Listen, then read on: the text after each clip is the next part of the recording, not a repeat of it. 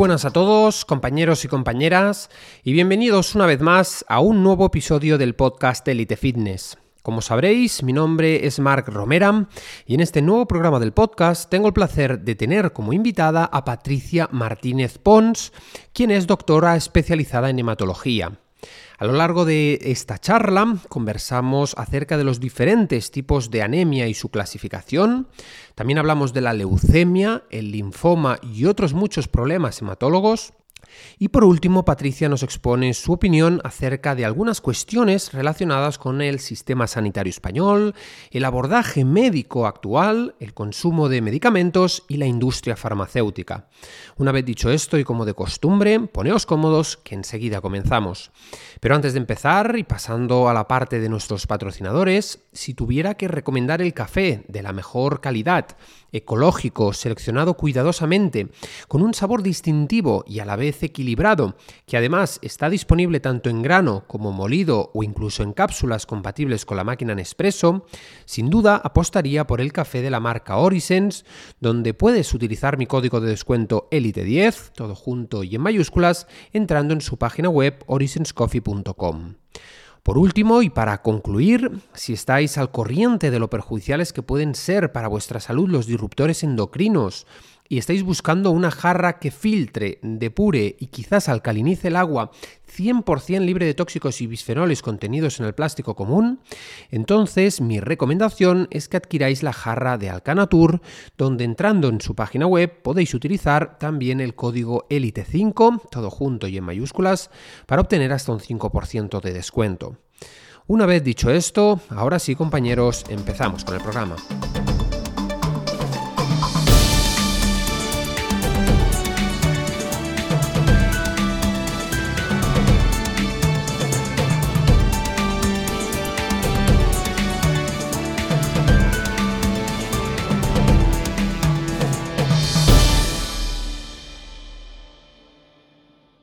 Antes de nada, darte las gracias por tu tiempo, Patricia, y espero que estés como en casa. Bienvenida.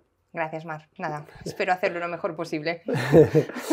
bueno, antes de nada, siempre le pregunto a todos los ah, invitados que quiénes son, para aquellos que no te conozcan, quién es Patricia Martínez y, bueno, cuéntanos un poquito cuál es tu historia, cómo has llegado hasta la hematología. Cuéntanos.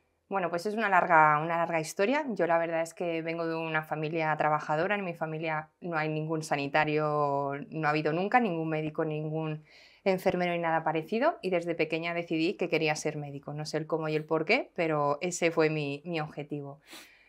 Son años de estudio, elegí medicina, es una carrera larga y después de hacer los primeros cinco años teníamos la, la oportunidad de, elegir distintos rotatorios, distintas prácticas y la verdad es que la hematología no fue una de las asignaturas que más me, más me gustó. Entonces decidí darle una oportunidad en el mes práctico y elegí especialidades que de manera teórica no me habían llamado nada la, nada la atención, entre ellas hematología.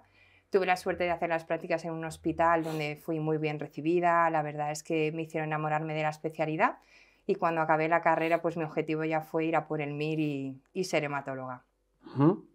Y oye, para aquellos que no, no, lo sepan, porque a veces lo damos por hecho, pero hay muchas personas que están viendo estos vídeos y no están tan familiarizados como nosotros con según qué conceptos. ¿Qué hace realmente un hematólogo? ¿Y cómo, cómo, es un día a día en tu consulta, en tu vida? Explícanos. Yo siempre he dicho que mi especialidad es la gran desconocida. De hecho, yo cuando elegí hematología y empecé a llamar a mis amigos, he elegido hematología, todo el mundo me preguntaba, ¿pero eso qué haces? ¿Eres dermatóloga? Yo digo, no, no, dermatóloga no soy, soy hematóloga. Entonces, para mí es una, especialidad muy integral, que sobre todo nos basamos en nuestro órgano principal, es la médula ósea y todo lo que produce, que produce todas las células sanguíneas a nivel de glóbulos blancos, glóbulos rojos y, y plaquetas. Y dentro de la especialidad tenemos mm, desde la parte que afecta a la patología o las enfermedades de estas, de estas células, Luego la parte también de los servicios de transfusión, es decir, todo el tema de donación, procesamiento de componentes sanguíneos y todo el tema transfusional también depende de hematología. La coagulación, que es muy importante también pues de cara a intervenciones de pacientes, tener todo bien ajustado para que no haya ninguna complicación de, sangrado.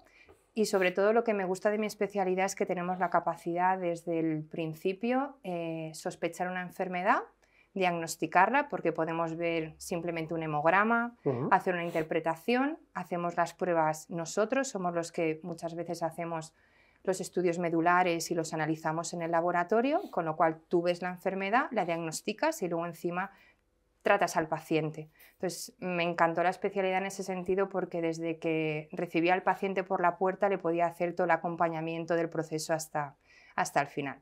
Entonces, ¿cuánto de, reconocido es tu trabajo? ¿Cuánto sientes a día de hoy que te sientes reconocida? ¿Cuánto has ayudado a, las personas a mejorar su vida, Patricia?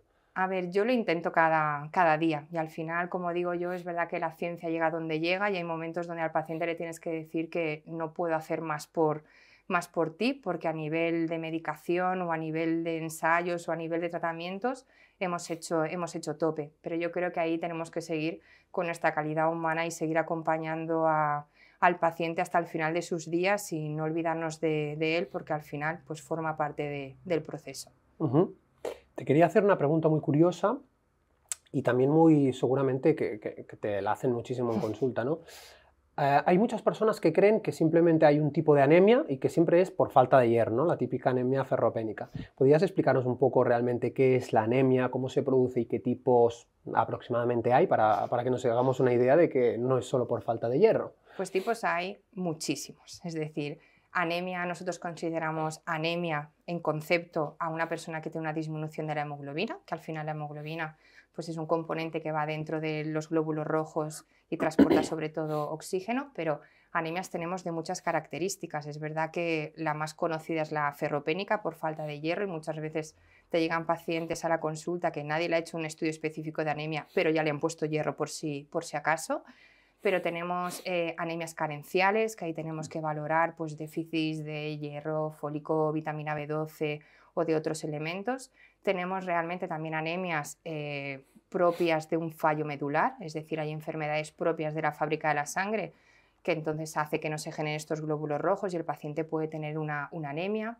Tenemos también anemias que son súper frecuentes en gente mayor o en gente con otras enfermedades inflamatorias, que son lo que llamamos anemias inflamatorias o anemias crónicas relacionadas con la, con la inflamación, que al final es un efecto un poquito colateral de, de todo eso y la verdad es que hay multitud, entonces no es tan sencillo como tengo una hemoglobina baja, me ponen hierro y, ya está. Claro, hay que diferenciar entre, si para nosotros es fundamental diferenciar entre es central, es decir, es la médula la que está teniendo el problema y no produce, o la médula le está afectando algo de fuera y por eso no está produciendo lo que tiene que producir. Totalmente. Además, una de las cosas que la gente, eh, corrígeme si me equivoco, no acaba de entender es que muchas veces el origen está en otro punto, no tiene por qué ser el, mismo, ¿no? Por ejemplo, la gente dice, bueno, si quieres ahorrarte la anemia, lo, que decíamos, consume suficiente carne roja, tendrás hierro y ya está. Y a veces no nos damos cuenta, y esto es un factor, o sea, un dato que me parece muy interesante eh, compartiros hoy, y es que, por ejemplo, problemas digestivos, las personas que realizan eh, cirugías bariátricas, operaciones de estómago, eh, dejan de producir una glucoproteína interesantísima que es el factor intrínseco que sirve para la absorción de vitamina B12 a nivel intestinal, ¿sí? sobre todo en el ilion. Entonces, ¿qué sucede con esto? Que si no absorbemos suficiente vitamina B12, podemos llegar a una anemia perniciosa, ¿verdad? Entonces, ¿cómo todo está interrelacionado? No es solo simplemente la carne roja que comes y, ya está. Y de hecho, nosotros nos tenemos que apoyar en un montón de especialistas porque cuando viene un paciente con anemia empiezas a hacer un screening de voy a ver, a descartar si tiene una, una celiaquía, un helicobacter pylori, una anedellato, tiene una hipermenorrea, una mujer que tiene reglas súper súper abundantes y es verdad que siempre les explicamos que nosotros vamos a, mm, poner el parche para poner un tratamiento y solucionar mm, el efecto que le está generando la anemia, pero realmente hay que ir al origen y tratar por qué, por eso, por, pues si ha sido una cirugía bariátrica o si tiene el Helicobacter pylori ponerle tratamiento, porque si no, por mucho que nosotros aportemos con el tratamiento, mientras no solucionemos la causa, esta anemia se va a hacer eterna. Y también creo que mm, es interesante destacar que muchas, muchos diagnósticos, sobre todo cuando pedimos eh, analíticas en sangre, evaluamos la serie plaquetar, la, leucocitaria y la eritrocitaria, hay cosas o hay quizás mm, contextos en los que no se tiene en cuenta el momento en el que está el paciente. Me explico. Por ejemplo, es natural ver quizás... Em, distintas alteraciones a nivel de, glóbulos rojos o incluso de hemoglobina en mujeres que, están, que vienen de pasar eh, la menstruación, la regla. Entonces, lo digo porque me encuentro en muchas ocasiones en consulta personas que van al médico, tienen eh, algo disminuidos los niveles de hemoglobina y te dicen, no, no, tómate hierro y ya está. Y a lo mejor ni siquiera le han hecho una pregunta tan básica como decir, oye, ¿cuándo ha sido tu, último sangrado? Si ha sido abundante o no. Si, eh, estoy Hay que hacer muchas preguntas y de hecho yo creo que lo más importante en un estudio de anemia al final es la historia clínica del paciente qué edad tiene, qué actividad física tiene. La gente que tiene mucha actividad física consume hierro, como digo yo, a capazos y necesitas ponerle y ponerle por el consumo que tiene por esa, por esa actividad.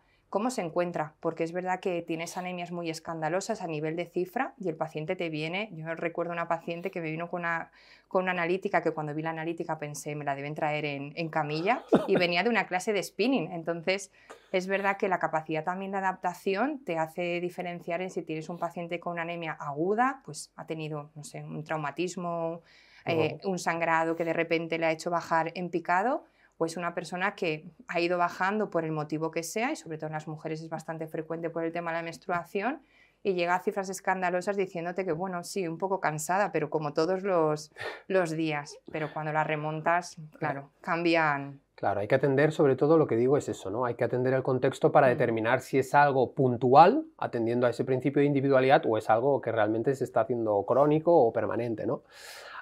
Te quería decir, ¿qué clase de síntomas tiene una persona con anemia? Con anemia, pongamos la, más común, ¿no? La anemia ferropénica. ¿Qué, tipo de sintomatología? ¿Qué sienten estas personas? A ver, el síntoma un poco básico de todos es el cansancio, pero yo cuando me dicen cansancio digo, bueno, venga, cuéntame, descansas por la noche y entonces te dicen, pues no duermo, tengo tres hijos, no paro, entonces el cansancio, aunque puede ser relativo a la anemia, también hay que ponerla en un contexto y darle una valoración.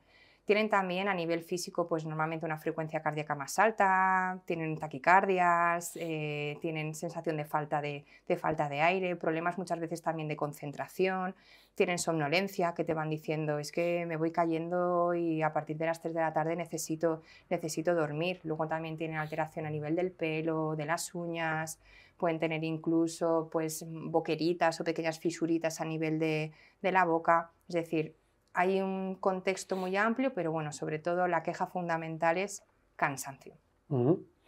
Una pregunta un poquito más picante. ¿Qué crees de aquella clase de profesionales, sin entrar en, detalles, que realmente viene una chica en consulta, o eh, suele ser más frecuente en mujeres, pero bueno, mm. viene alguien en, consulta, eh, ven los niveles bajos de hierro y te dicen, bueno, esto no es importante, tómate el hierro, el hierro que sea, y ya elevas los niveles de hierro. Cuando sin embargo, quizás no piden ni siquiera los niveles de epsidina, que es, eh, eh, la, molécula que, transporta el hierro a nivel intestinal. Entonces, ¿qué te parecen estos abordajes tan simplistas eh, de decir, toma hierro, y ya está? Pues me parece mal, ¿qué te voy a decir? Y sobre todo me parece mal porque al final condicionan mucho al paciente y cuando ya nos llega a nosotros a la consulta es un paciente que viene un poquito rebotado en el sentido de que algo debo tener eh, que todo está funcionando fatal y no me hace efecto ningún tratamiento. Y digo, es que nunca te va a hacer efecto un tratamiento si realmente te lo han puesto por algo que no, que no necesitas. Entonces, yo ante la duda siempre digo que pues, si no tienes capacidad de manejo, pues que lo remitas al especialista pertinente, pero no me parece bien no llegar al fondo de la, de la cuestión, porque si no es lo que te comentaba, estamos poniendo parches, realmente estás poniendo un tratamiento sin saber por qué tiene ese paciente ese problema. Y a ver, la mujer joven es verdad que con su ferropenia es lo más habitual, pero normalmente en una mujer ya menopáusica o en un hombre cuando tiene una anemia ferropénica, tienes que descartar una pérdida. Ya ver, una pérdida puede ser desde una pequeña ulcerita porque tenga una gastritis, pero puede ser también un aneo de colon. Entonces es importante no mirar para otro lado, poner tratamiento sin saber exactamente lo que tiene este, este paciente. Totalmente, muchas veces yo creo, no es por atacar ningún colectivo, muchas veces nos ponemos en situaciones donde simplemente damos la pastilla para tapar el síntoma, pero no para solucionar la causa final. Y al final es tan absurdo como decir, bueno, tengo goteras en mi casa, pongo cubos en lugar de solucionar la, la gotera. Y otra pregunta también muy interesante, que quizás no se hacen muchas personas, pero a mí me causa curiosidad. ¿Tienes muchos vegetarianos y veganos en, consulta? Porque digo esto porque las personas te dicen, sobre todo las personas que, eh, bueno, pues realizan este protocolo, es que yo consumo mucho hierro de eh, ciertos cereales, la combinación de legumbres, las lentejas, está bien, pero no es lo mismo el hierro hemo que el no hemo que está en la, carne, ¿verdad? ¿Podrías explicar esto brevemente? Pues a ver, cuando nos preguntan qué tengo que comer con una anemia, con una anemia ferropénica, por ejemplo, entonces yo lo primero que les pregunto es qué tipo de dieta, de dieta hacen. Eh, normalmente la contestación es como súper bien, todo el mundo come, come fenomenal, aunque muchas veces no, no, es así, pero hay una diferencia entre el hierro de origen animal, que es el hierro que llamamos hemo, y el hierro de origen vegetal, que es el no hemo. Y sobre todo la diferencia es la biodisponibilidad que tiene a nivel intestinal. Cuando hablamos de biodisponibilidad, quiere decir que cuando yo ingiero un, hierro hemo voy a tener una gran absorción de ese hierro, pero en cambio cuando lo hago de un no hemo, que es un vegetal, la absorción intestinal es mucho más pequeña. Entonces, te vienen muchas veces a la consulta con la listita de cantidad de hierro por alimentos y yo siempre digo que, que esto no es cantidad, o sea que al final es calidad aunque tú tomes 100 gramos de un filete de ternera contra 100 gramos de un producto vegetal, la absorción de ese hierro no va a ser ni equivalente ni parecida. Entonces ahí también tenemos que hacer esa pequeñita explicación porque la gente muchas veces piensa que consumiendo pues, un montón de espinacas o todo lo que consume a nivel vegetal tiene suficiente. No es suficiente. También es verdad que no suelo modificar mucho la, alimentación de los pacientes, porque hay pacientes que directamente pues, te dicen que no van a consumir ningún derivado de, origen animal, pues entonces no queda más remedio que suplementar. Yo siempre pienso que, bueno, que si lo pudiéramos meter todo en la alimentación y hacer de manera más, más natural, pues mucho mejor que un comprimido. Pero así, así suele ser el día a día de la consulta. Y luego, una curiosidad, porque esto es una de las cosas que también suelo informar en consulta. ¿Te has encontrado a alguien que tenga bajos niveles de hierro, incluso suplementándose, pero porque no lo hace correctamente? Porque veo muchas personas que te dicen, eh, ¿cuándo te tomas el hierro? Pues bueno, me levanto, me tomo el café por la mañana, el hierro. Hombre, no, que el café inhibe la absorción del hierro, entonces más interesante toma vitamina C, etc. Se has encontrado, ¿no? Mucho, mucho. Doctora, no funciona, entonces ya empiezas. ¿Cuándo te lo estás tomando? A ver, yo siempre recomiendo que se lo tomen cuando se van a dormir. O sea, pues ya han cenado, lo normal es que haya pasado un ratito antes de acostarse y te lo dejas ahí en la mesilla y lo que me aseguro es que te lo tomas, porque si no, si es otro, otra hora del día, pues la gente se va a trabajar, tiene otras tareas y al final lo, lo acaba olvidando y es muy importante la adherencia al tratamiento y luego que lo tome en las condiciones que, toca. Yo tenía pacientes que me hacían mucha gracia porque decían, estoy haciendo el esfuerzo de, tomar carne roja, no me gusta nada, pero bueno, le estoy echando una salsa roquefort por encima con el lácteo y tal, y yo pensaba, eh, no, tenemos que separar los alimentos que pueden interferir en la absorción del hierro y juntarlo sobre todo con vitaminas C, que es lo que aumenta la absorción para que tenga el efecto que tiene que tener. Una pregunta justamente contraria a lo de la anemia. Eh, ¿pueden ser perjudiciales los niveles excesivos de hierro? Los he encontrado en alguna analítica y se suele decir, no sé si tú también abogas por esto, se suele decir, bueno, que cuando estés pasado de hierro vas y te haces una... Una sangría, ¿no? Te haces una, transfusión, una, donación, hmm. una donación de sangre y tan fácil como esto. O... Eh, no. A ver, eh, es verdad que es la solución, pero es lo que hablábamos, o muchas veces forma parte del tratamiento, pero ¿por qué tienes la ferritina alta? Eso es lo que tenemos que buscar porque a lo mejor puedes tener una ferritina alta porque tienes un proceso inflamatorio, y hay que decir a todo el mundo que la ferritina no es solo un marcador de depósitos de hierro, es un marcador de inflamación, entonces puedo tener una gastritis o puedo tener una enfermedad inmune que lo que va a hacer es que mi ferritina esté elevada como reactante que llamamos de fase aguda, como reactante de inflamación. Entonces, te puedes sangrar, te puedes sangrar, pero tus depósitos de hierro van a mantenerse igual. Y luego hay pacientes que tienen enfermedades hereditarias de sobrecarga férrica, como por ejemplo es la hemocromatosis, que es una enfermedad hereditaria donde tienes una absorción aumentada a nivel intestinal del hierro. Y esto al final lo que va haciendo es que se va acumulando en exceso y el hierro al final es un metal y en exceso en el cuerpo tampoco es, tampoco es, necesario, porque al final te puede provocar pues, depósitos a nivel del hígado, cardíacos o páncreas, que son los órganos que, que más lo acumulan. Y la solución, pues parte del tratamiento sí que es verdad que son donaciones o sangrías, pero hay que ir a saber el cómo y el, y el por qué tengo esa ferritina así. Más allá de las anemias, ¿cuáles son las patologías que más acostumbra a diagnosticar o a tratar un, hematólogo?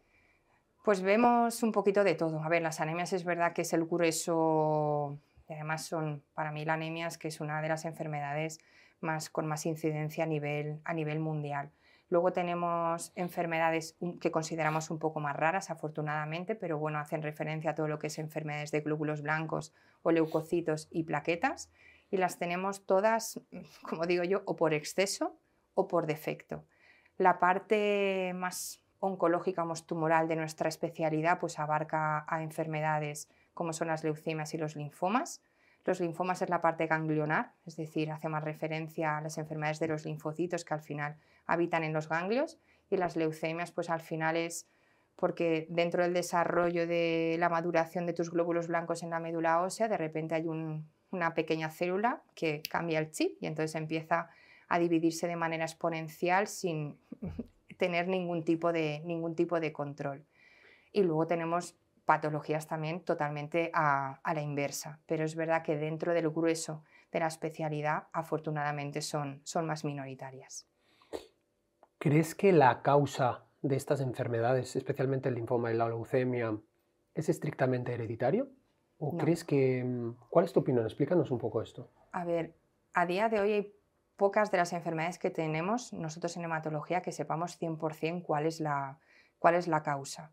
Porque es verdad que se han hecho pues, muchas descripciones de secundarias a radiaciones, etc., pero fueron en momentos puntuales y en colectivos muy, muy especiales yo creo que al final todo va a tener una base molecular y de hecho los estudios a nivel hematológico todos van un poquito por ahí. Vamos a ver dónde está la alteración y seguramente de ahí se puede, se puede, se puede investigar más. No sabemos muchas, hay algunas que sí que tenemos alguna relación un poco familiar, pero la contestación cuando me hace a mí el paciente, ¿por qué me ha tocado a mí esto? ¿Por qué tengo yo esto? muchas veces la contestación a día de hoy es que te ha tocado porque, porque te ha tocado. No tengo una contestación clara de decir, pues mira, ha sido por este motivo, por este y por este.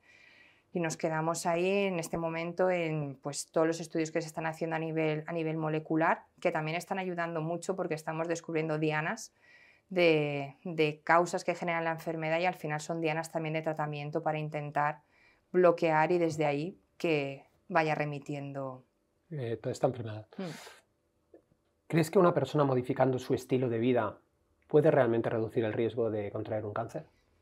A ver, yo creo que sí. Y además, eh, si lo has contraído, creo que debes cuidarte mucho más, porque no es lo mismo ni tratar a un paciente con un diagnóstico de estas características que esté perfecto, es decir, que haya tenido una vida saludable, que tenga un buen control de peso, de tensión arterial, que no empezar con un paciente pues, que ya tenido una angina de pecho, que es hipertenso o que es diabético. La respuesta no es exactamente la misma y siempre le decimos a los pacientes que cuando ahora te ponga el tratamiento, que te voy a exponer tu cuerpo al 300%, vamos a ver realmente tu edad biológica la que, la que es. De hecho, antiguamente en hematología, pues muchas veces era hasta tal, tal edad mm, podemos hacer esto y a partir de esta edad esto. Pero ahora te encuentras gente con 72 años que están mejor que gente de, de 50. Entonces, todo lo que has podido hacer previamente te va a ayudar y lo que hagas a posteriori desde el diagnóstico yo creo que, también. ¿No crees que hay mucha fricción en ese paso? En el paso en el del diagnóstico, tratamiento, pero que las personas no están realmente eh, informadas y quizás desafortunadamente tampoco otros profesionales, no sé si no, quiero atacar a ningún colectivo, pero ¿no crees que existe mucha desinformación respecto al, al tratamiento de lo que la persona puede hacer. Hmm, sí. Porque... Y además nosotros también yo creo que tenemos que hacer ese trabajo de humildad de decir, yo soy hematóloga y llego a donde llego. Es decir, me es, incapaz de estar actualizada de mi especialidad y de las 40 especialidades más que necesita el, el paciente. Y yo creo que aquí el, el key de la cuestión es trabajar en equipos multidisciplinares. Yo aportar lo que pueda aportar, pero necesito a mi lado gente que controle la actividad física de mis pacientes, que le controle la, nutrición, ese apoyo psicológico que muchas veces necesitan y a veces nos encontramos por, por el sistema solos y te toca hacer pues de psicólogo, de nutricionista y de 40 cosas de algo que realmente no estás formada y vas cogiendo ideas, ideas sueltas. Entonces yo creo que al final los pacientes, tanto en esto como en todo, se merece que trabajemos en equipo y que cada uno aporte su granito de, arena, porque cada vez las especialidades son más extensas, cada vez hay, hay más ciencia y es difícil controlarlo absolutamente, absolutamente todo. Una pregunta incómoda que te tengo que hacer, pero que para mí es muy interesante y es muy importante. Has trabajado en la parte pública, ahora estás en la parte privada. ¿Por qué a los pacientes oncológicos se les da azúcar en los hospitales? Pues no debería, no debería. Y la verdad es que la primera queja que tenemos de los pacientes hospitalizados, y yo creo que es la línea más larga de, reclamaciones, es la alimentación que, que, llevan. No están adecuadas a su proceso porque es difícil saberlo, porque es verdad que nosotros también como colectivo pues muchas veces luchamos, intentamos que cambien esas cosas, pero es verdad que es algo con lo que nos encontramos en, a veces en un callejón sin, sin salida. Y yo creo que son pacientes que se merecen un tratamiento especial, primero porque simplemente por el tratamiento tienen un tubo digestivo que lo hemos hecho trizas, es decir, tienen lo que llamamos mucositis, que al final es una inflamación de toda la mucosa digestiva, pero empezando por la boca, acabando hasta, hasta el ano. Y lo que no se concibe es que de repente pues, le saquen un plato que dices, es que ni siquiera yo me comería eso en este, en este momento. ¿Crees que es eh. un tema de intereses y de cuestiones más bien políticas? Pues no sé hasta dónde, hasta dónde llega, pero yo creo que es fundamental cuidar la alimentación de, de los pacientes. Yo creo que antiguamente pues también era una cocina un poquito más, más artesana, más de dentro del hospital, existían las cocinas, ahora son servicios que se han externalizado, supongo que también por costes, por costes económicos, entonces al final pues son servicios de catering que no tienes también eh, ese apoyo del cocinero o cocinera que tenías antiguamente en el hospital y estaba un poquito más pendiente de, de los pacientes. Sí que es verdad que nuestras plantas tenemos, por ejemplo, eh, la opción de llamar a algún dietista que un poco ajuste la, alimentación del paciente, pero yo creo que no es suficiente, que realmente necesitaríamos que el dietista fuera a la habitación del paciente, le preguntara cuáles son sus gustos, no gustos. Hay que pensar también que el paciente de tratamiento quimioterápico no le saben las cosas como me saben a mí. Normalmente todo le sabe a metal y da igual que tomen una cosa que que tomen otra. Entonces, hay que cuidar mucho lo que comen para que dentro de todo el proceso, que es bastante desagradable, sea lo más cómodo posible. Y, además es que entiendo que, facilita vuestro, eh, vuestro trabajo, perdón. es decir, luego que haya ese acompañamiento nutricional hace mucho más efectivo el, abordaje en, el, en, casos en los que se haga pues, abordaje químico o farmacológico, pues eh, existe una mayor probabilidad de remisión o de, curación en ciertos casos. no es lo mismo pues, un paciente que tienes con una quimioterapia en activo, pues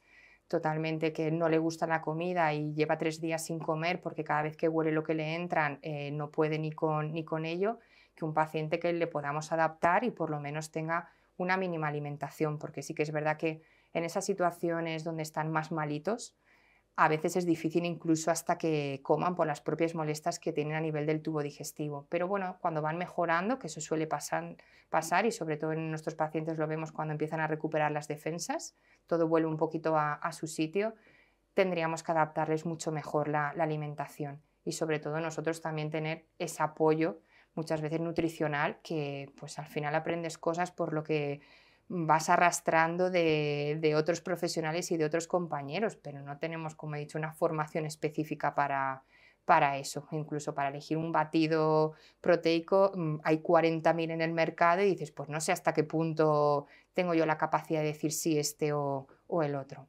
Pero sí que yo considero que es fundamental tener un trabajo en equipo multidisciplinar y que el paciente se beneficie de todo eso para el bien de todos nosotros, porque yo creo que al final el bien nuestro se convierte en que el paciente va a mejorar mucho más y en la curación de, del mismo.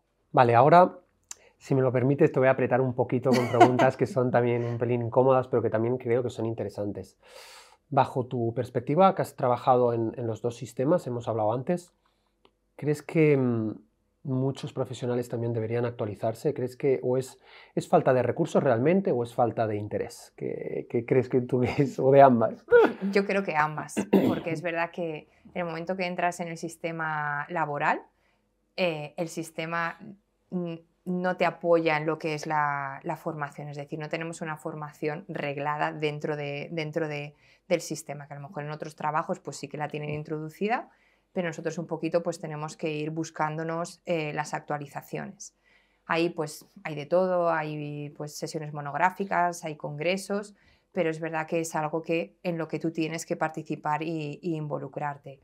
Y luego también es verdad que pueden haber profesionales que pues no tengan ninguna, ningún prurito profesional o se hayan acomodado en su situación y que no sientan esa necesidad de, actualizarse. Pero yo creo que estamos por y para el paciente, con lo cual la medicina es verdad que va, va muy rápida, tenemos que ser conscientes de nuestras limitaciones, no abarcamos absolutamente a todo, pero eh, si tú no estás capacitado en ese momento, yo creo que lo más humilde es que derives al paciente a otro especialista que sí lo esté dentro de tu misma, de tu misma especialidad. Pero vamos, la formación muchas veces depende de las ganas y del empuje que cada uno tenga. tenga. Em, he leído que un hematólogo, como cualquier otro médico, debe completar seis años de licenciatura y cuatro de especialidad. Entonces, la educación de un hematólogo lleva 10 años. ¿Por qué después de tanto tiempo y esfuerzo hay profesionales que simplemente se limitan a dar pastillas?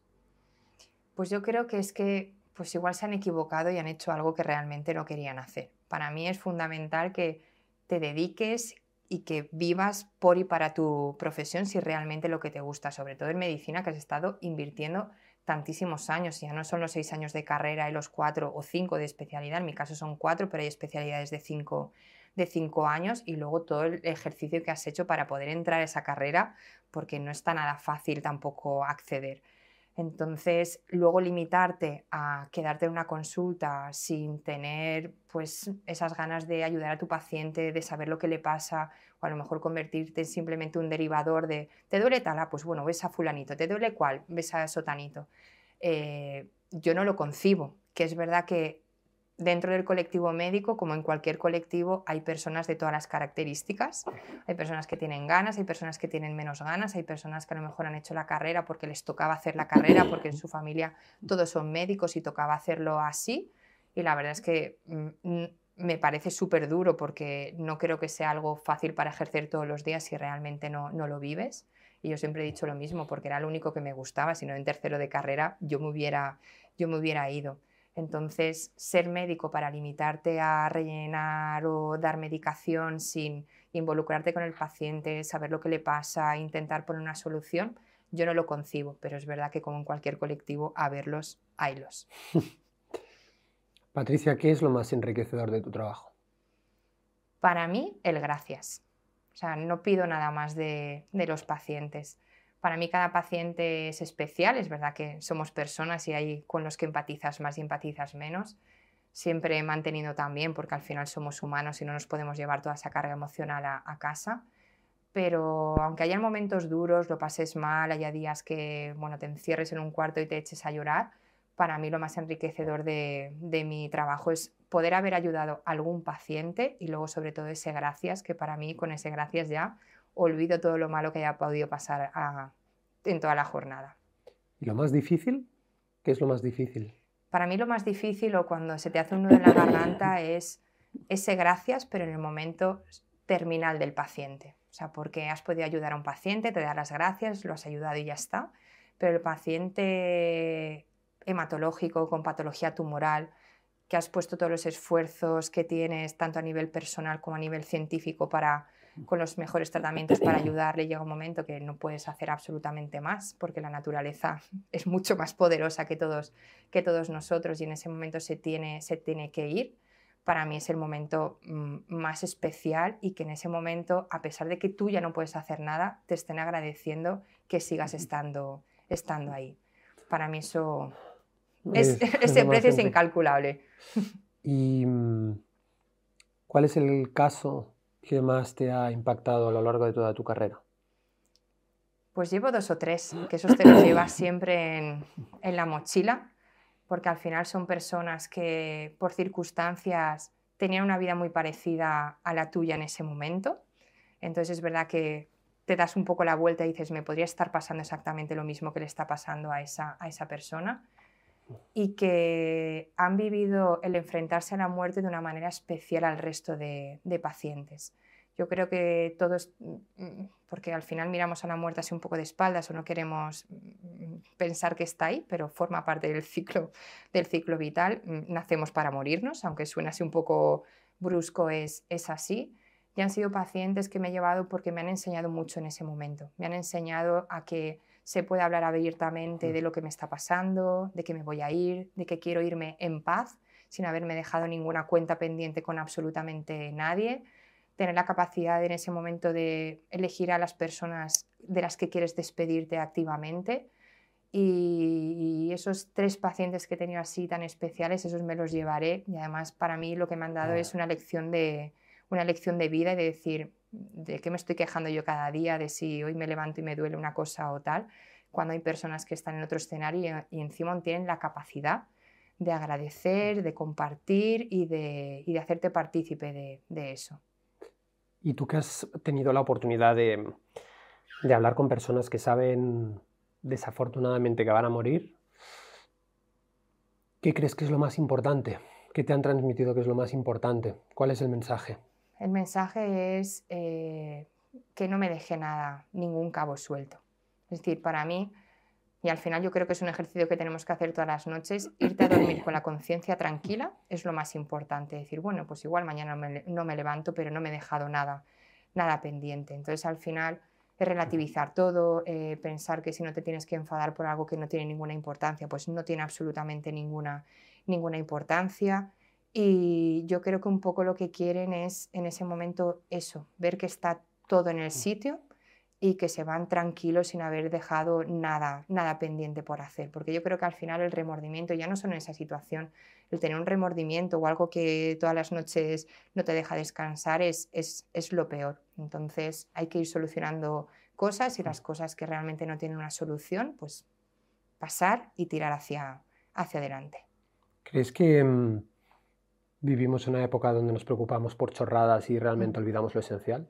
Sí, yo creo que sí nos preocupamos de, un montón de cosas, de si ha salido bien esta foto, de si hoy he hecho tal, y al final eso no es lo importante. Para mí lo importante es tu gente, tu núcleo duro que digo, que digo yo, tener esas personas que siempre te aporten y las que no te aporten directamente, sacarlas de, tu vida. Bueno, hay veces que no las puedes sacar, pero bueno, dejarlas un poquito, un poquito de, lado y agradecer cada día lo que, lo que tenemos, porque es que y conformarnos con, con eso y pensar que estamos de... Yo siempre pienso que estoy de paso, que a veces me dicen, ay, ¿por qué dices eso? Y yo, a ver, no quiero decir que me quiera morir enseguida, ni mañana, ni nada, pero mm, la vida es, es, así y que lo hablemos de otra manera no quiere decir que vayamos a cambiar, a cambiar las, las cosas. Entonces... Si volvieras atrás, ¿volverías a elegir hematología? Sí, una y mil veces, sí, siempre, siempre bueno, ahora te hago también unas preguntitas un poco más picantes para acabar ya en el tramo final de la entrevista.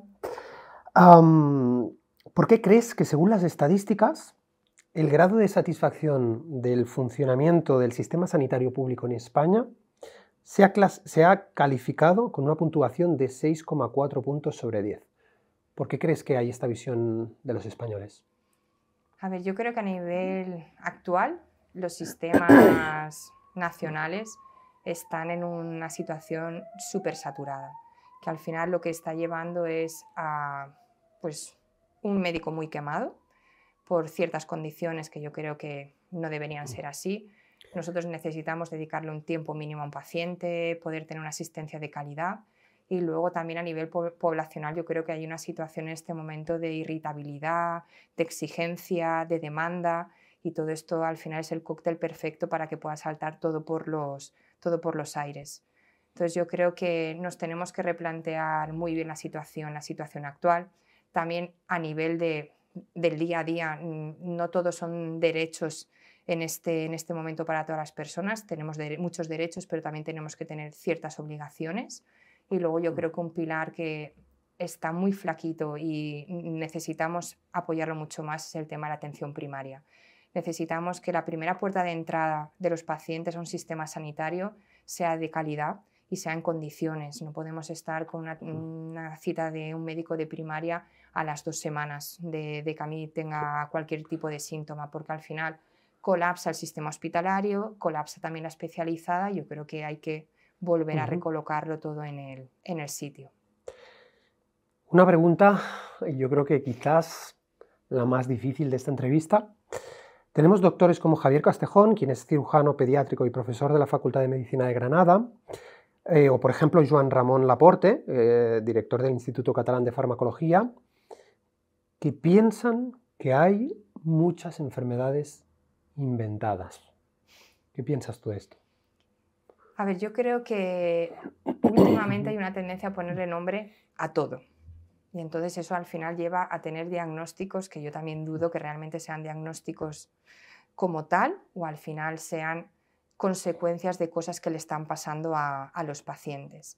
Entonces, ¿qué se está sobrediagnosticando? Pues yo creo que muchas veces sí, y también el paciente a veces te exige el que tú le pongas una, etiqueta a algo que le, está, que le está pasando. Porque me da la sensación que a veces la, persona necesita que si le has puesto una etiqueta es como que le ha caído eso de, encima y él ya no tiene absolutamente nada más que hacer porque pobrecito le ha caído este diagnóstico. Y hay que explicar a la gente que muchas veces las cosas que le están pasando son por las cosas que le está haciendo y no debería estar haciendo. Entonces, mm, yo creo que, que sí, que muchas veces se le está poniendo cosas a los pacientes o nombres a los mm. pacientes de ciertos diagnósticos que a lo mejor cambiando un hábito de vida, de repente desaparece desaparece lo que le está pasando y a lo mejor mm, ese diagnóstico ha dejado de existir o realmente le hemos puesto nombre a una cosa que es consecuencia de un mal hábito que ha estado, que ha estado llevando. ¿Crees que la industria farmacéutica financia y comisiona a los médicos por recetar medicamentos?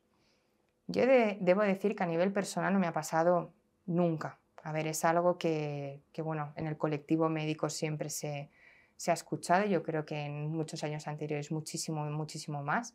Yo nunca he sentido la presión de la industria farmacéutica, en el sentido de que incluso, pues eso hablábamos, yo mm, trato un montón de anemias y no te, puedo decir que no conozco a ningún representante ni visitador médico de la industria que me venga a presentar un, un, hierro.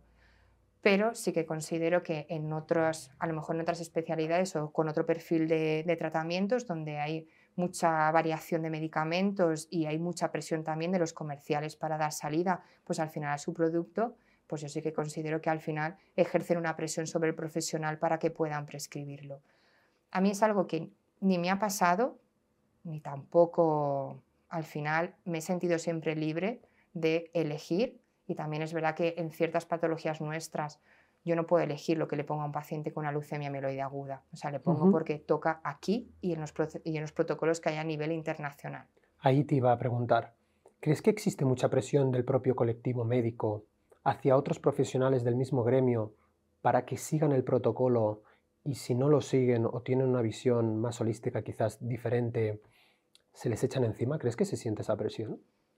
A ver, esa presión eh, yo creo que a nivel de patologías muy grandes, eh, esa presión no puede existir porque yo no concibo tratar a un paciente sin lo que está demostrado que le puede, que le puede curar. Luego es verdad que le voy a acompañar con todo lo demás, lo que hablábamos de cosas que pueden beneficiarse, pero no concibo una visión de un paciente con esta patología no darle este citostático o este quimioterápico si tenemos demostrado que eso, que eso funciona. Pero en patologías menores, pues como puede ser la anemia, pues eh, a veces no es necesario prescribir absolutamente nada, pues teniendo una visión un poco más global de hábitos de vida, alimentación o tal, no sería preciso dar esa pastilla. Pero a veces te encuentras también con el choque con el paciente, que a veces el paciente le es más duro modificar sus hábitos porque al final es un esfuerzo y es un compromiso hacia algo que no decir me tomo una pastillita y ya está.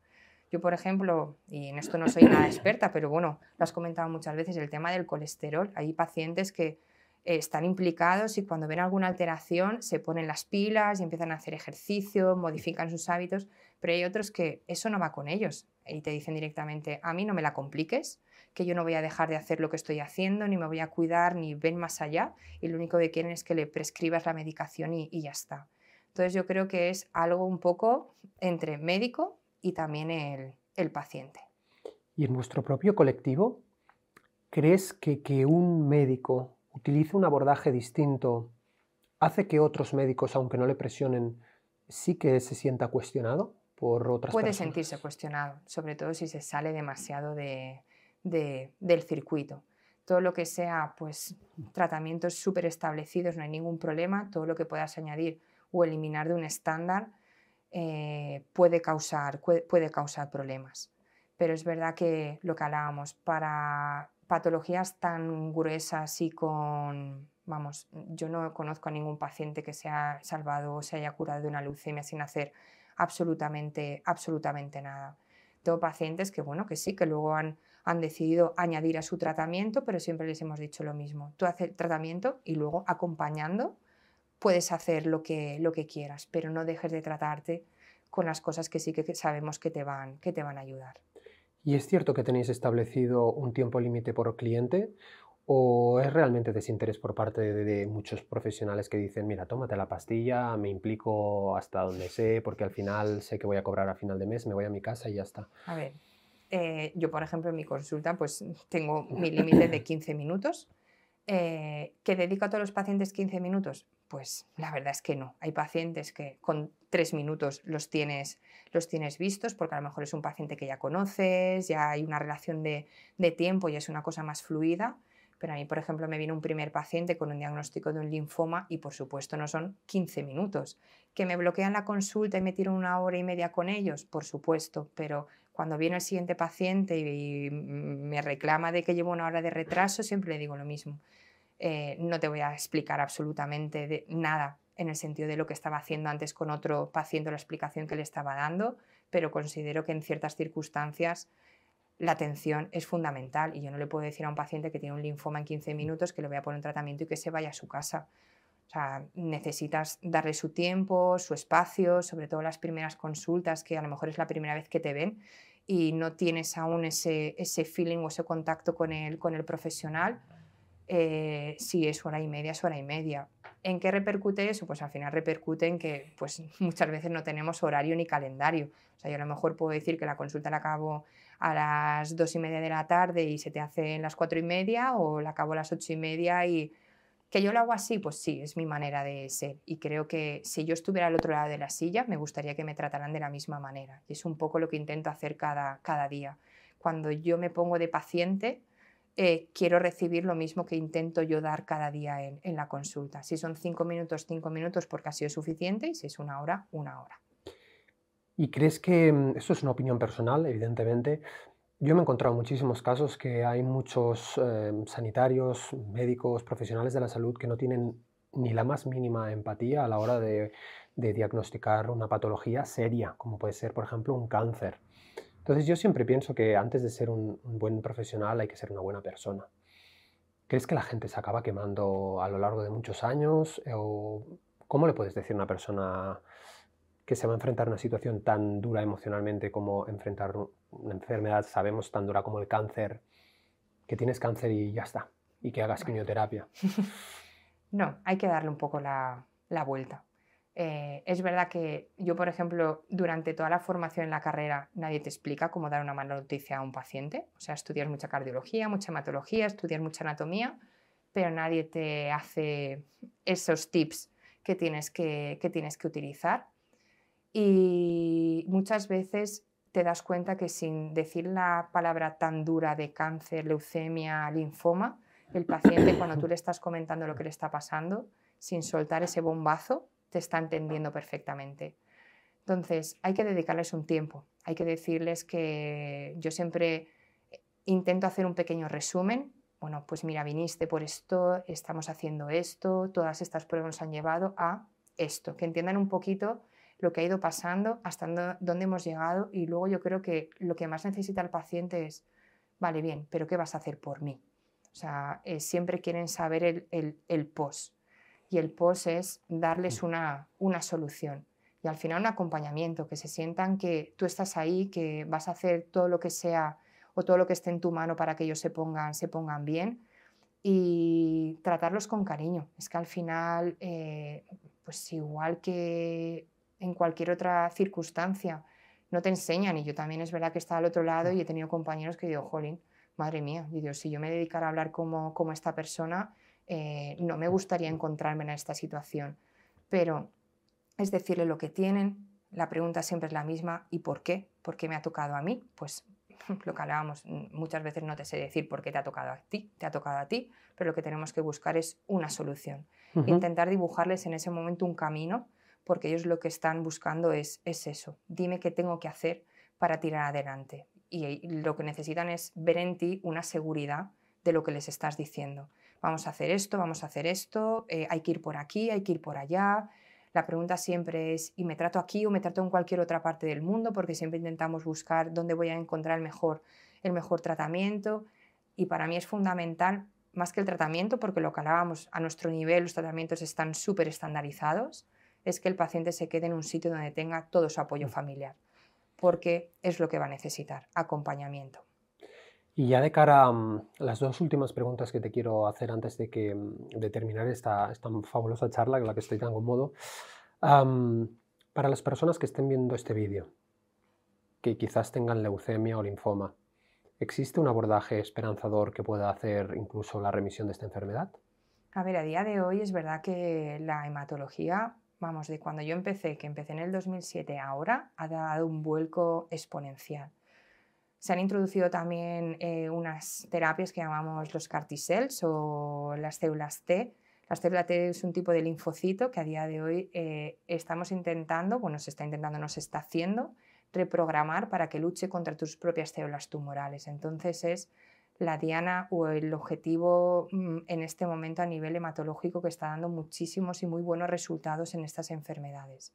En la leucemia aún falta un poquito más, pero en el linfoma la verdad es que es espectacular. Y claro, eh, parece ciencia ficción que tengas la capacidad de sacarle el linfocito a tu paciente, tu paciente enfermo, eh, reprogramar ese linfocito para que vaya a atacar a la propia célula que le está generando el tumor. Parece ciencia ficción, pero la verdad es que a día de hoy se está haciendo. Son terapias, es verdad, que tienen un coste económico muy, alto, pero la calidad de vida del paciente es que son ingresos súper cortos y no tienen absolutamente nada que ver ni con la toxicidad que podemos poner con las quimioterapias, ni, por ejemplo, los tratamientos como un trasplante, que son tratamientos súper agresivos para el paciente. Entonces yo creo que en hematología y en otros campos también de la medicina, pero todo lo que hablábamos de los estudios moleculares, de los estudios de investigación, están dando un salto espectacular y la inmunoterapia va a ser el pelotazo y el futuro de esta especialidad. Justamente en esta línea te quiero hacer una pregunta muy, muy, muy, muy incómoda, pero es que te la tengo que hacer porque es que me despierta mucha curiosidad. ¿Realmente crees que con todos los avances tecnológicos que tenemos, con toda la investigación, no existe la cura contra el cáncer y no la sabemos o no nos la van a dejar conocer alguna vez? Porque yo sinceramente pienso que quizás ya ha llegado, pero es más esperanzador a la gente decir que llegamos y no llegamos porque no interesa, entre otras palabras. Entonces, sé que es incómodo, pero te lo tengo que preguntar. Pero, pero, es verdad que, por ejemplo, esta terapia de la que estábamos hablando, una de las solicitudes que hacemos los hematólogos es que queremos que baje a, a tierra, porque funciona muy bien, eh, se empiezan como ensayos clínicos, pero es algo que la administración debería gestionar de una manera muchísimo más rápida. Hay mucha burocracia, hay mucho papeleo y muchas veces tienes a un paciente en muy malas condiciones que no te va a aguantar un mes o mes y medio todo el, todo el proceso. Y yo creo que las administraciones tendrían que hacer lo posible e imposible para toda la investigación y todos los esfuerzos que hay metidos ahí y todos los avances llegaran a, toda, a toda la población. Pero ahí estamos peleando. La última pregunta ya para, concluir, no te quiero robar más tiempo. En España nos gastamos aproximadamente unos 17.000 millones de euros en medicamentos. ¿Qué se te pasa por la cabeza cuando escuchas esto? Que es una pasada. O sea, que, yo creo que todo no se soluciona con, con pastillas, que hay que cambiar un poco el chip, que al final es muy importante cuidarte, tus hábitos y no depender siempre de la medicación y hacerle también entender al paciente que cuando no le estás dando algo, le estás haciendo un bien más que un mal, porque a veces te reclaman que es que si no me da algo parece que este médico no es tan bueno como, como, como el otro.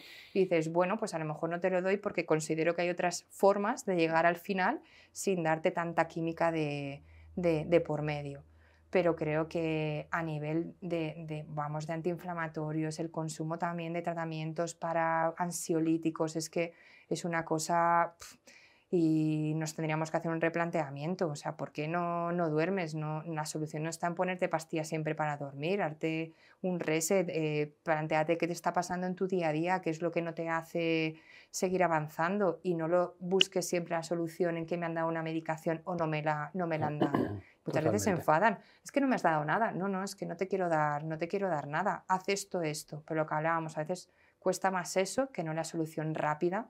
Estamos en la sociedad de lo quiero para ayer y, hay que buscar un compromiso de todo el colectivo, personas de todos los ámbitos para, para que vayamos a una sociedad, yo creo que un poquito más, más saludable.